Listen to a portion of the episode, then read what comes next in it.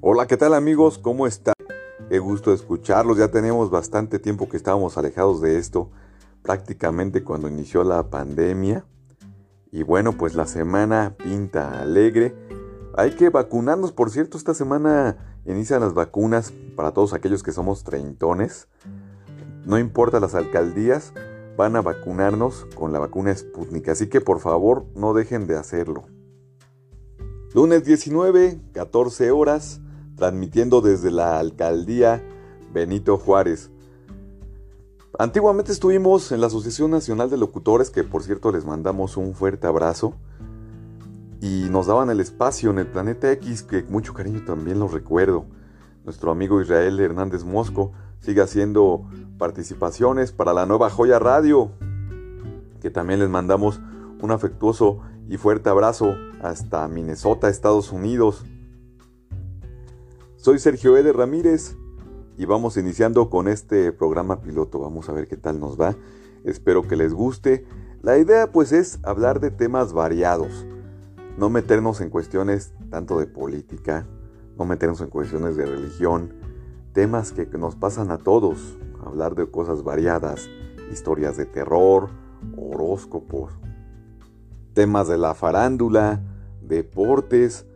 Yo creo que todo, todo, todo algo que nos pasa desde que nos despertamos, no sé ustedes, ¿no?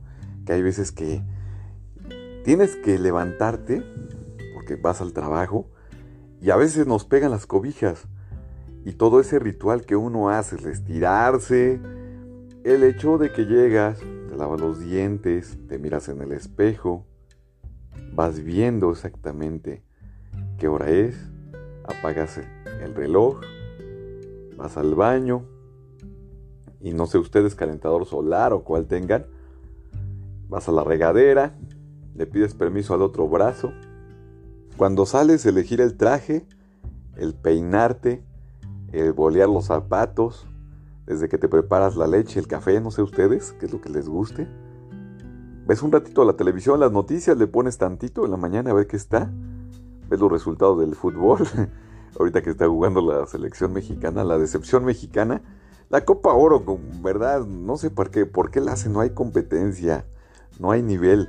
Ahí pues haces una quiniela y dices, ¿quién va? ¿Estados Unidos o México? No hay más. O sea, ¿cuál es la apuesta? No hay acción. Se la ponen de pechito a la selección. Yo creo que ahí lo que tendrían que hacer es como unificar todas las ligas de el continente, desde Chile hasta Canadá. Yo creo que sería más competitiva. El partido les gustó, por cierto, lo vieron el día de ayer. Les gustó que ya, por cierto, calificó a cuartos la selección mexicana. Pues es que ahí, no hay más, ahí no hay pierde, ¿no? Y ya de ahí pues vienen más torneos para calificar hacia la Copa Mundial, que ahí sí ya está más difícil. Pero pues en sí no hay emoción, como la Eurocopa, ¿no? ¿Quién iba a esperar el resultado, no? También la, la Copa América, vimos Argentina, con un Messi que ya también ya se va a retirar, ya estamos a nada de que se retire Leonel Messi, yo creo que este pudiera ser su último mundial. Y pues de deportes tenemos también los Juegos eh, de, Tokio, tenemos también competencias internacionales de los Panamericanos. Y pues está ahí más, más tranquilo. Ya se extraña ir a un partido de fútbol, ¿no creen? Ya también tiene tiempo que, era una de las cosas que me gustaba también ir al, béisbol. Era un ritual porque es un ambiente muy distinto al del fútbol, más familiar. Disfrutas, estás comiendo al aire libre con tus amigos. Es, yo creo que es de las cosas que más extraño, el poder disfrutar de un partido, el ir al cine también. Es pocas veces lo hace uno y, son y, lo, y, lo, valoras hasta que lo ves perdido, ¿no? eso, caminar en el centro. A mí me gustaba mucho caminar por las calles de Madero, ir a comer pizza, caminar, ver bellas artes en la noche. Era muy bonito, es un ritual. Había unos tacos muy ricos que me, gustaban, me gustan mucho. Tacos de canasta que estaban en, o están en eh, Madero, casi llegando a Plaza de la Constitución de papa, de chicharrón, de carne, de brigol, muy rico, se los recomiendo si tienen oportunidad de ir por allá, disfrútenlo. La verdad también extraño las carpas que se ponían en esas exposiciones en la plancha del Zócalo, la feria del libro, la exposición de las culturas amigas, no, sé si alguno de ustedes se acuerde, ¿no? Que compraban muchas cosas muy bonitas y disfrutabas también de la gastronomía. Como dicen, éramos felices y no lo sabíamos. Tantas cosas que tuvimos el gusto de disfrutar, de convivir con nuestros amigos y pues lamentablemente en el caso particular uno de mis eh, amigos muy cercanos pues lamentablemente falleció por todo esto de la pandemia y pues cambian las cosas, ¿no? Cambian nuestro estilo de vida, pues eh, muchos familiares que hoy en día pues ya no están con nosotros, pues se les extraña, dejan ese vacío. Nada, nada con esto va a ser igual. Definitivamente todo va a cambiar, las relaciones humanas, las cuestiones afectivas, pero sin embargo también hay que llevarnos las cosas positivas, el hecho de darnos la oportunidad de convivir más con la familia, de podernos acercar más, de fraternizar, de tener esos momentos, la oportunidad de convivir con nuestros seres queridos, de poder eh, tener esa parte íntima, bonita. Yo creo que en mi caso personal me permitió tener más acercamiento afectivo hacia mis papás, que yo nunca fui apegado en ese aspecto, pero tuve la oportunidad, incluso con mis hermanos, de tener más cercanía. Yo creo que es una bendición. No sé ustedes cuál haya sido la experiencia que les deja todo esto, ¿no?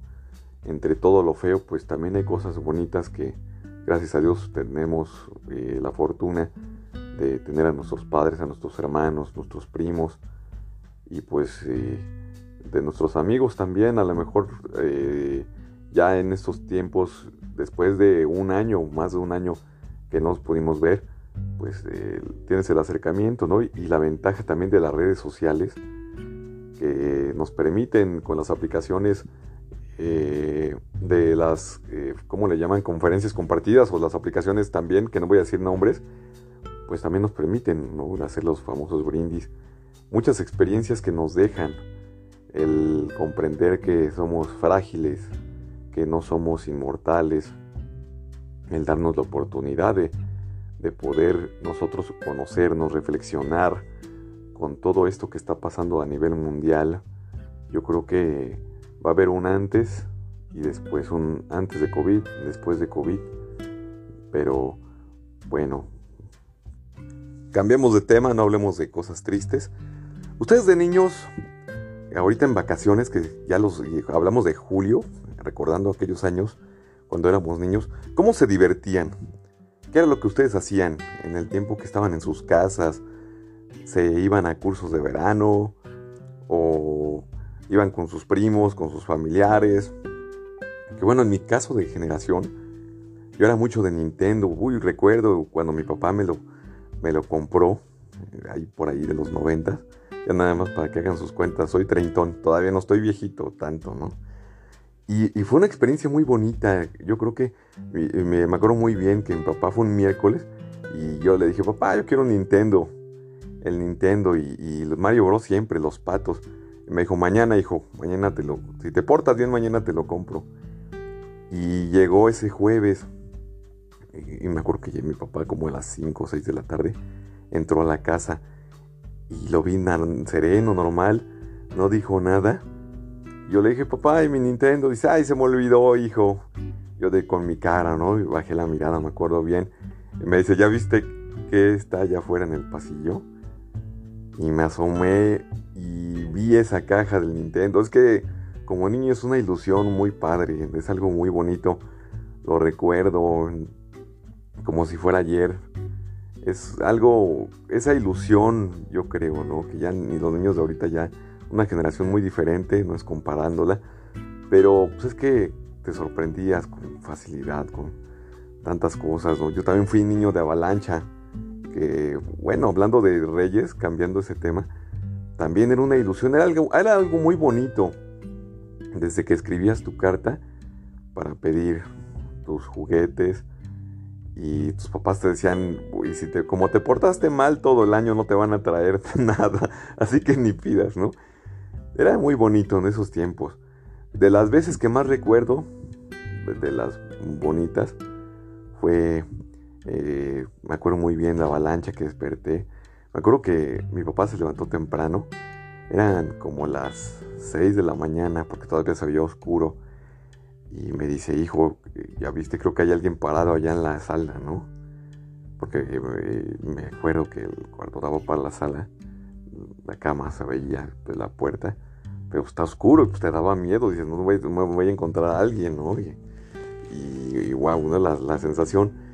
Y me acuerdo que prendí la luz y estaba la avalancha, todavía me acuerdo, blanca, con rayitas azules, una bazooka de una marca que no voy a decir, que eh, lanzaba unas balas de goma de unicel, era, no era unicel, era un material como esponja y un tráiler muy, muy padre. Yo creo que es de las veces que más eh, he sentido alegría, ¿no?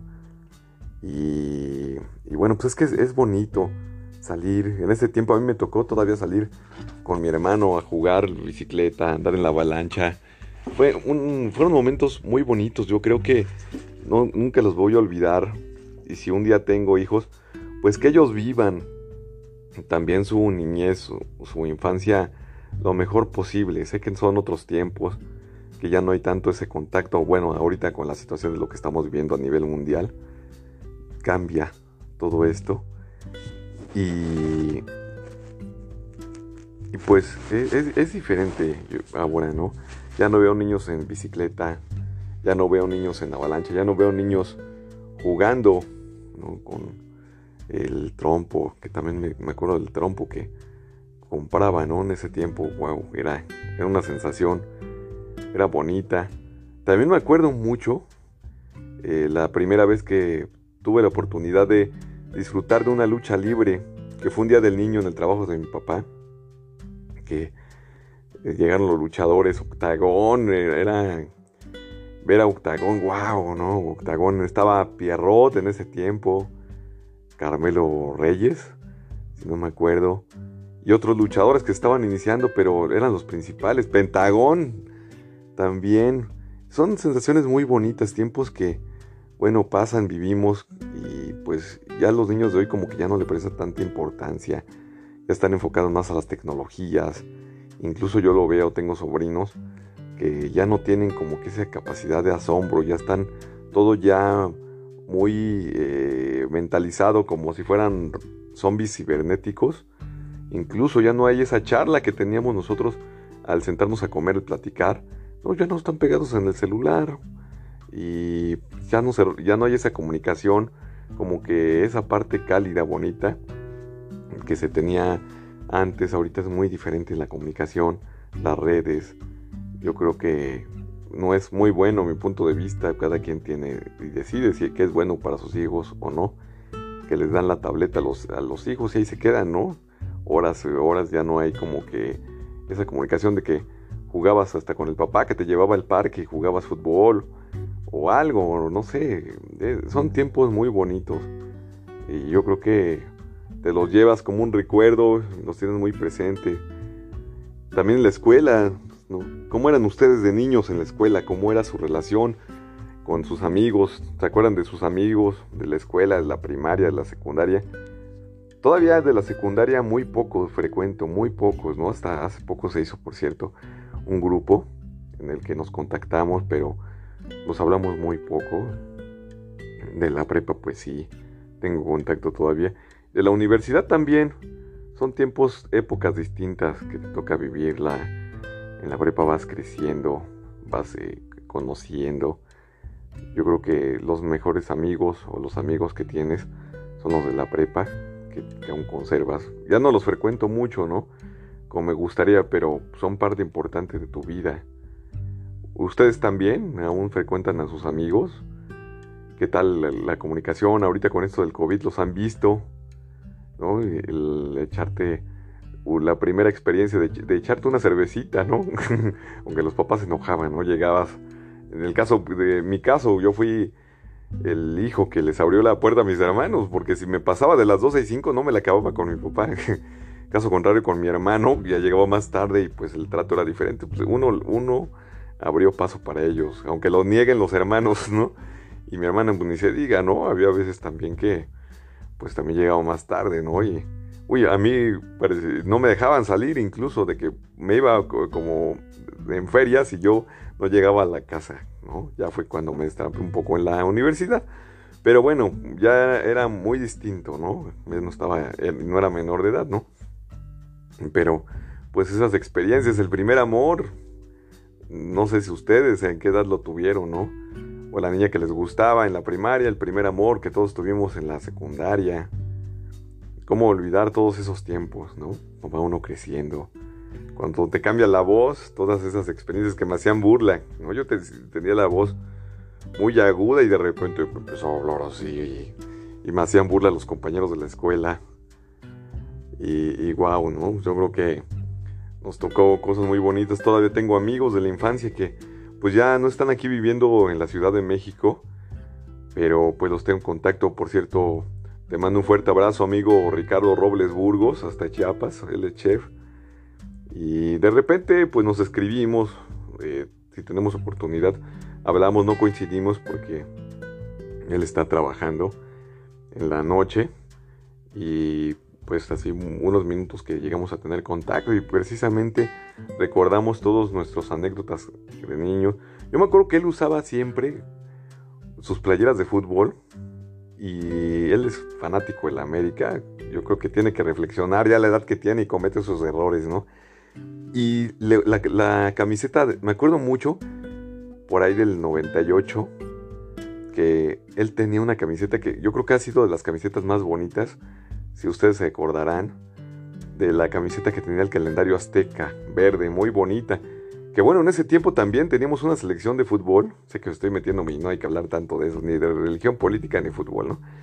La selección yo creo que de las mejores que hemos tenido, de Cuauhtémoc Blanco, de El Matador, de Jorge Campos, Sague, todavía los últimos años de Sague. Fue una selección muy competitiva, yo creo que se llevaron todo, ¿no? No he vuelto a ver una selección de ese nivel. Pero bueno, ya estoy desvariando, estamos hablando de aquellos años. Y me tocaba jugar con mi amigo Ricardo, eh, todavía en ese tiempo, pues inocentes, jugamos, eh, tenemos nuestros eh, juguetes, ¿no? Los G.I. Joe jugamos con Dragon Ball, fútbol, eran de esos amigos que al día de hoy pues recuerdas mucho y pues pasan los años, no pierdes contacto y bueno pues ya de grande, ¿no? Ya cambia, ¿no? Ya que, nos íbamos a Xochimilco, ¿no? Y cambiamos los juguetes por las por la cerveza, ¿no? Y ya otro tipo de, de cosas. Te mando un fuerte abrazo, amigo. Espero que tengas oportunidad de escucharnos, compartirlo. Y también ustedes espero que les esté gustando este programa, un poco de nostalgia, recordando aquellos bonitos años de cuando éramos niños, de nuestro primer eh, eh, juguete, ¿no? Que les gustó, el caso de los reyes, que, ¿cuál fue el juguete que más les gustó los reyes o qué fue lo que les gustó de aquellos años? Tantas cosas que se recuerda, con qué se divertían de niños, con cómo jugaban, yo llevo una materia en la otra carrera porque también, aparte de ser abogado para contarles, estaba estudiando comunicación, lo dejé temporalmente por la cuestión de la pandemia, esperamos ya retomarlo y nos había una que era comunicación organizacional y otra eh, que era eh, una materia que se llamaba este, cuantitativa y cualitativa y nos dejaban ejercicios para tratar de ver cómo se divierten los niños hoy en día. Lógicamente, pues ahorita ya no hay escuelas, ¿no? Y quién sabe cuándo regresen los niños. Pero nos decían, a ver, ¿cómo juegan los niños hoy? Y de acuerdo a su experiencia de cómo jugábamos en aquellos años. A mí todavía me tocó las escondidillas, policías y ladrones. Eh, ¿Qué otros juegos jugamos en ese tiempo? Eran, pues es que éramos muy creativos y, la imaginación, los encantados, los listones, que, más jugábamos, de que el avión, no sé si se acuerdan que pintaban números en el piso, era muy bonito. declaro la guerra en contra de mi peor enemigo que es y decías un país, ¿no? Y, a correr y, los encontrabas, ¿no? Son tiempos muy bonitos. Yo creo que es una generación especial toda, que jugaba en la calle, que, era de, imaginación en la casa. Eh, te divertías con cosas tan simples eh, que, wow, ¿no? Yo creo que, que estábamos no, no, tan adentrados en la tecnología, pues teníamos como que facilidad de imaginación para poder eh, buscar miles de cosas para entretenerte, ¿no? jugaba con mis primos, yo me acuerdo que cuando íbamos a casa de mi abuelita, allá en Puebla, porque mi abuelita, que bueno, ya no vive, tenía su casa en Puebla, me divertía increíble, en estas fechas siempre nos íbamos igual en, en diciembre y jugábamos con todo, o sea, no teníamos límites, no teníamos barreras. Y, bueno, pues no sé ustedes cómo se divertían, qué hacían en vacaciones cómo la pasaban con sus hermanos, con sus primos, con sus familiares, iban a cursos de verano. ¿Cómo eran sus cursos de verano en aquellos tiempos? ¿Qué hacían en, los cursos de verano? Y, bueno, pues hablando también de la niña que siempre les gustaba, ¿no? En la escuela y, y no nos hacían caso, ¿no? Yo no fui tan noviero, porque yo fui más tranquilo. Yo creo que me empecé a destrampar un poquito ya como por la prepa, ¿no? En la secundaria pues era tranquilo, pues los amigos como que no se me despertaba todavía, ¿no? Esa parte de, de ser enamoradizo. Yo creo que fue hasta mucho tiempo después que uno empieza como que a despertar, ¿no? Esa parte emocional de la sexualidad. Y fui más, eh, un niño más tranquilo. Pero bueno, ¿cómo eran ustedes? A ver, ¿se acuerdan? ¿Se acuerdan aquellos años? ¿Cómo se llamaba su primera novia? Yo también me acuerdo, ¿no? Y bueno, pues te clavas, te enamoras, te visualizas, me voy a casar aquí, o sea, wow, es que es parte de la vida, ¿no? Vas enamorándote, vas creciendo, vas formándote. ¿A quién de ustedes no, nos, no les rompieron el corazón? ¿O nos rompieron el corazón?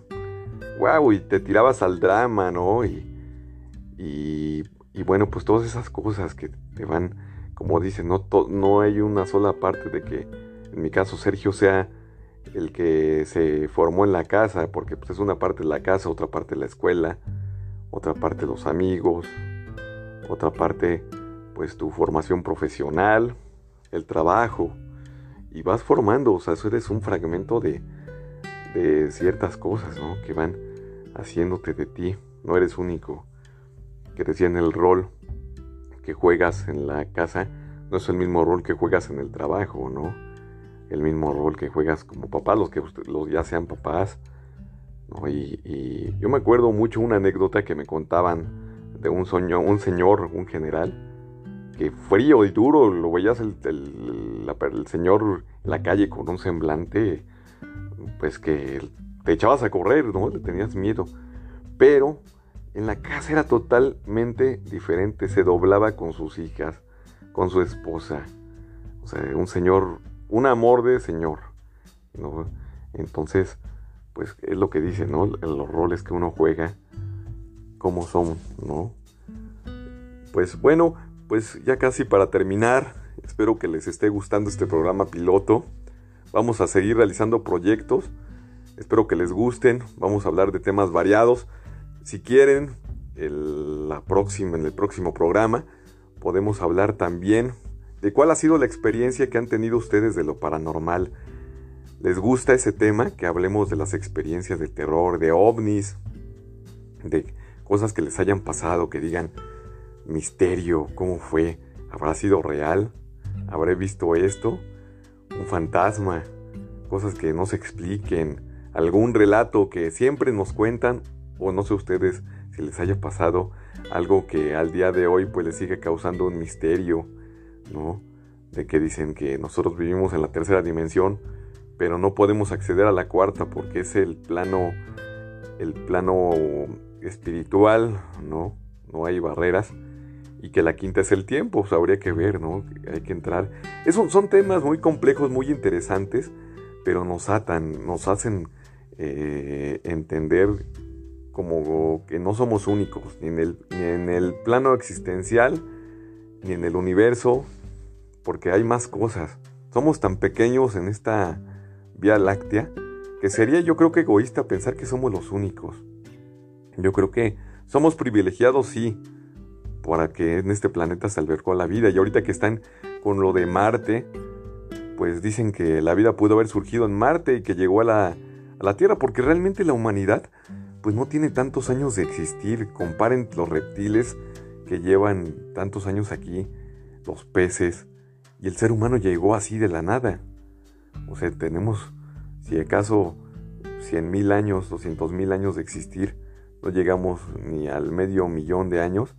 Llegó, pues, no sabemos cómo, y no concuerda precisamente el estudio que hace, ¿no? ¿Dónde está el eslabón perdido? Son tantos temas, ahora que están hablando mucho de los Anunnaki, ¿no? Que hablan que es la otra historia, la historia prohibida de cómo se creó el origen de la vida de la humanidad, ¿no? Más que nada de la humanidad. Pero bueno, son temas muy complejos. Pues espero que la pasen bonito. Soy Sergio de Ramírez. Les mando un fuerte abrazo. Nos estamos viendo en el próximo programa. Y bueno, pues escríbanos qué es lo que les gustaría a ustedes que habláramos. ¿Qué es lo que les gustaría que hiciéramos? Que tengamos este programa. Si les gustó, no les gustó. Y bueno, pues si, su servidor eh, desean que siga haciendo este tipo de, de, proyectos, pues me daría muchísimo gusto saber qué es lo que piensan. El alimentar con esta información, pues a mí me daría mucho gusto y les agradezco que nos dediquen un tiempo conmigo y pues les mando un fuerte abrazo. No olviden por favor vacunarse. Háganlo, háganlo por los que ya no están y no tuvieron la fortuna de vacunarse, háganlo. No tengan miedo. Yo creo que siempre es mejor estar vacunado.